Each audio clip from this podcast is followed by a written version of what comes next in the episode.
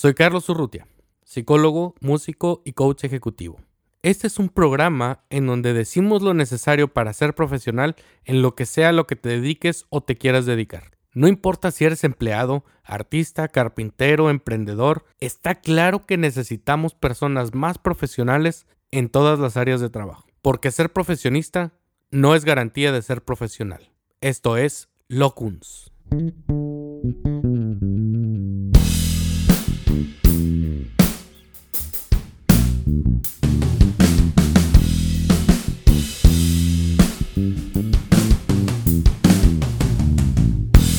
Bienvenidos a un episodio más de Locuns. En este episodio vamos a hablar primero que nada de qué es ser profesional. Esta es una pregunta que a menudo me topo con diferentes personas porque pues trabajo en diferentes áreas y trabajo en diferentes campos, ¿no? Desde lo artístico hasta lo administrativo, logístico y demás. Y afortunadamente trabajo con muchas personas que se dedican a diferentes cosas de manera profesional. Y no todas las que se dedican a ciertos campos son profesionistas, es decir, no cuentan con algún título, con algún estudio académico formal que lo respalde en cuanto a su actividad. Sin embargo, tanto yo como muchas personas los consideramos profesionales en lo que se dedican. Y te puedo platicar de muchos casos, hoy te voy a platicar de solo algunos, en donde gente muy profesional, vuelvo a insistir, no tiene preparación académica en eso. Sin embargo, son muy buenos. La cuestión es que al día de hoy hay 9.2 millones de profesionistas que están ocupados. Quiere decir que están en un trabajo. Pero una constante que me he topado es que la mayoría de la gente se queja de esos profesionistas y no es por su preparación académica, porque queda demostrado que la preparación académica es fundamental. Lo que faltan son habilidades, son ciertas competencias, cierto mindset que no tienen instalado. Y esa es la gran diferencia entre ser profesional, que no necesariamente el ser profesionista te lo asegura. Entonces, el día de hoy quiero platicarles de esto.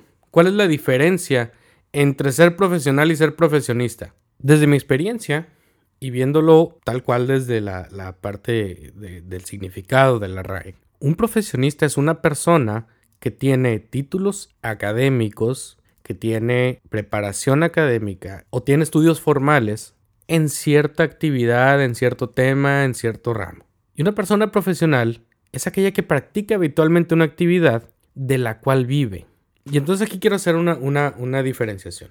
Profesionista es, por ejemplo, todos aquellos que tienen un, título académico, eh, todos aquellos que tienen eh, pues, una carrera universitaria, maestrías, doctorados y demás. Y un profesional no necesariamente tiene estos títulos o estos, este bagaje, sin embargo ejerce cierta actividad de manera que puede vivir de ella. Y tú y yo hemos conocido casos de gente muy preparada, gente con muchos títulos, gente con muchos papeles, ¿no? Que avalan su profesión. Sin embargo, los consideramos poco profesionales. ¿A qué se debe esto? A que muchas de las veces tienen comportamientos o actitudes que le restan puntos a esos papeles, a esos grados, a esa preparación académica. Porque ya en la vida diaria, uno no va con su título en la mano demostrándole a todo mundo que es un profesionista, sino más bien lo que habla son las acciones de cada quien. ¿Cómo hago lo que hago? ¿Cómo ejerzo mi profesión? Como muchos saben, pues también llevo varios años en la música y en este campo es todavía más común que no haya tantos profesionistas. ¿Y a qué voy con esto? Que no se necesita un título para poder ejercer esto. Sin embargo, hay muchas habilidades y muchas actitudes que hacen a una persona ser profesional. Por ejemplo, si volteamos a ver a los principales artistas, por ejemplo, de Spotify, ¿no? De las listas más populares y vemos su background, seguramente muchos de ellos no tienen algún título profesional que los avale como músicos, ni como cantantes. Es más, ni como productores. Mucha de la gente que está en la industria de la música ha desarrollado su profesión a través de la práctica, no a través de estudios formales. No quiero dejar de lado aquí, por ejemplo, los músicos de alguna orquesta, de alguna filarmónica, sinfónica o demás, que ellos sí tienen preparación académica. Sin embargo, aquí es donde entra la diferenciación. Conozco músicos muy preparados, académicamente hablando, que son muy pocos profesionales. ¿Por qué?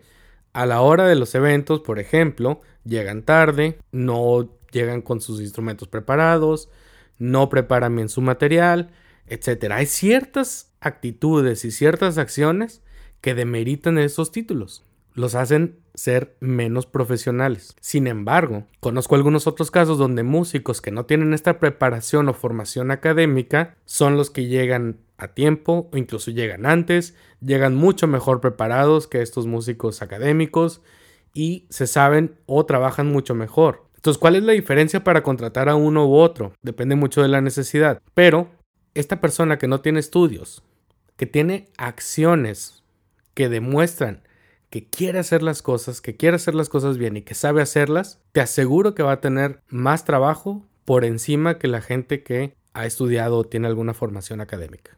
Pero tiene actitudes que no aportan, no ayudan y no hacen que se logren las cosas.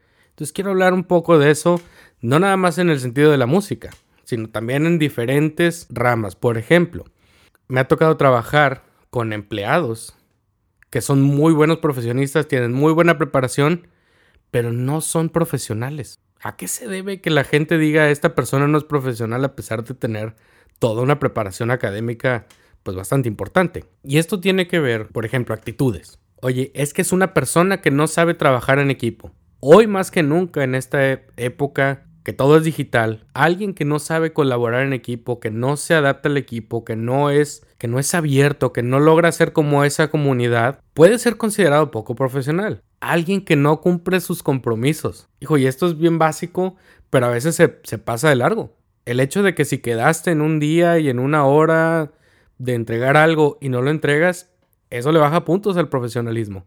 También actitudes de no valorar el esfuerzo de los demás. A pesar de que trabajamos para un objetivo o para un cliente, si no valoro el esfuerzo de los demás, los demás también me pueden ver como de una manera, digamos, un tanto arrogante de, o de no, no saber apreciar o valorar el esfuerzo de los demás. Hay muchas otras conductas y acciones que las personas pueden llevar a cabo y que impactan en cómo sean percibidos por los demás. Sobre todo por sus clientes. Podemos hablar de clientes externos, internos, no me voy a, profundizar ahorita, no me voy a clavar en ese tema, ese lo tratamos más adelante, pero lo importante es que veamos como alguien tan preparado y lo puede ser considerado como no profesional o poco profesional. También me ha tocado trabajar con mucha gente que son muy profesionales, pero no necesariamente son profesionistas. Es más, al día de hoy es muy común que la gente haya estudiado para ciertas cosas y se dedique a otras. Por ejemplo, algunos compañeros y compañeras de la carrera, yo estudié psicología, al graduarnos no se dedicaron a temas de psicología, algunos se dedican al cine y son muy profesionales en el cine. Otros se dedican a la música y a las artes y son profesionales en ese ramo. Pero si te fijas, la cuestión del, ser profesionista del título académico no significa que, que, se vaya a quedar en ese giro, en ese ramo o que vaya a conseguir trabajos de ese, en ese sentido. Todos podemos ser cada vez más profesionales y así va a tener que ser en el futuro. Porque en este podcast te quiero hablar de ciertos temas en otros episodios donde vamos a ver, por ejemplo, cómo cada vez más se va transformando la fuerza laboral y el trabajo que se ofrece en trabajos por proyectos. La gente está decidiendo ser más freelancer que ser empleado. La gente está decidida a ver más por su vida personal que por el trabajo y por lo tanto se enfocan más en buscar oportunidades que le den esa facilidad de poder dedicarse a su vida, a su familia, pero al mismo tiempo seguir trabajando. Eso siempre va a ser va a ser relevante. Ahora bien, ¿cuáles son las tendencias en este tema y por qué creo yo que es de suma importancia saber qué es ser profesional. Ser profesional para cada giro de negocio, para cada rama de la industria, para cada profesión, va a significar algo diferente. Por ejemplo, la gente considera a un doctor que es muy profesional cuando se lo recomendó a alguien más, cuando le habla en términos que le puede entender, cuando es claro en sus explicaciones, cuando es preciso en sus explicaciones, cuando es preciso en sus diagnósticos y cuando es capaz de poder dar soluciones a sus pacientes. Caso contrario, puede haber eminencias, y a mí me ha tocado trabajar con doctores que tienen los títulos de la vida y son eminencias en su, en su tema, pero cuando tienen una conducta, al menos uno o dos con los que me ha tocado trabajar, o más que trabajar, consultar, tienen una actitud como arrogante, como de yo lo sé, tú no lo sabes, te dedican menos tiempo, te hablan en palabras que probablemente no entiendas, en términos que probablemente no entiendas,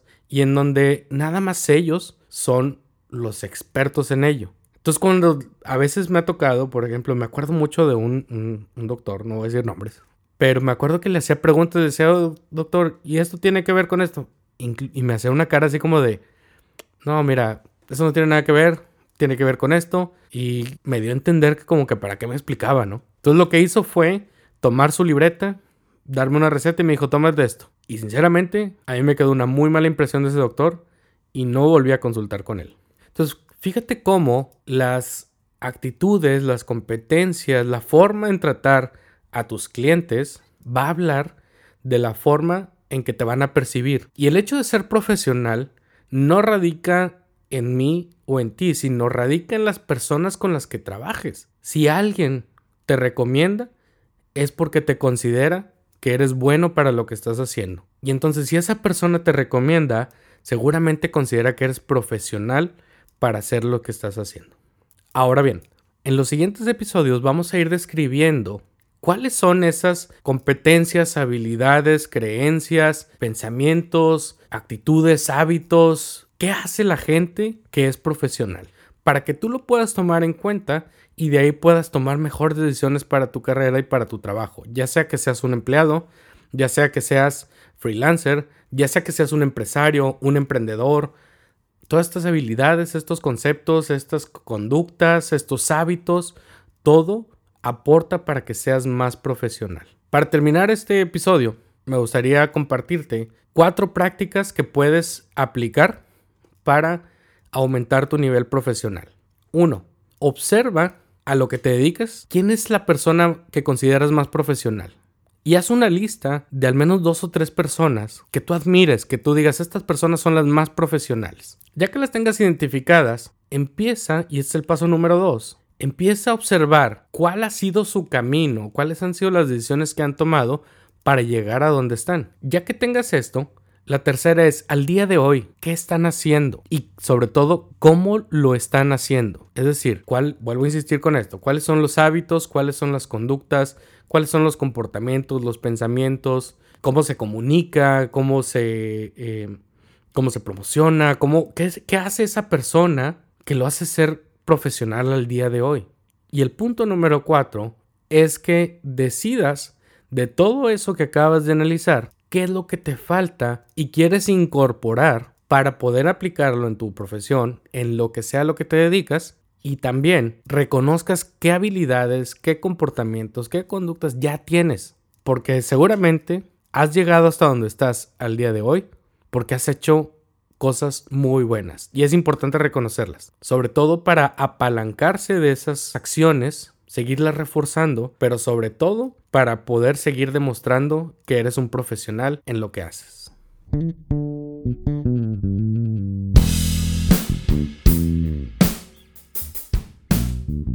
Encuentra más de nosotros en Instagram como Locuns con Q. Y si quieres más información, puedes contactarme vía mi página web carlosurrutia.mx o en mis redes sociales como Facebook, Instagram y LinkedIn como Carlos Urrutia. Este programa fue grabado y editado en Arrabal Studio.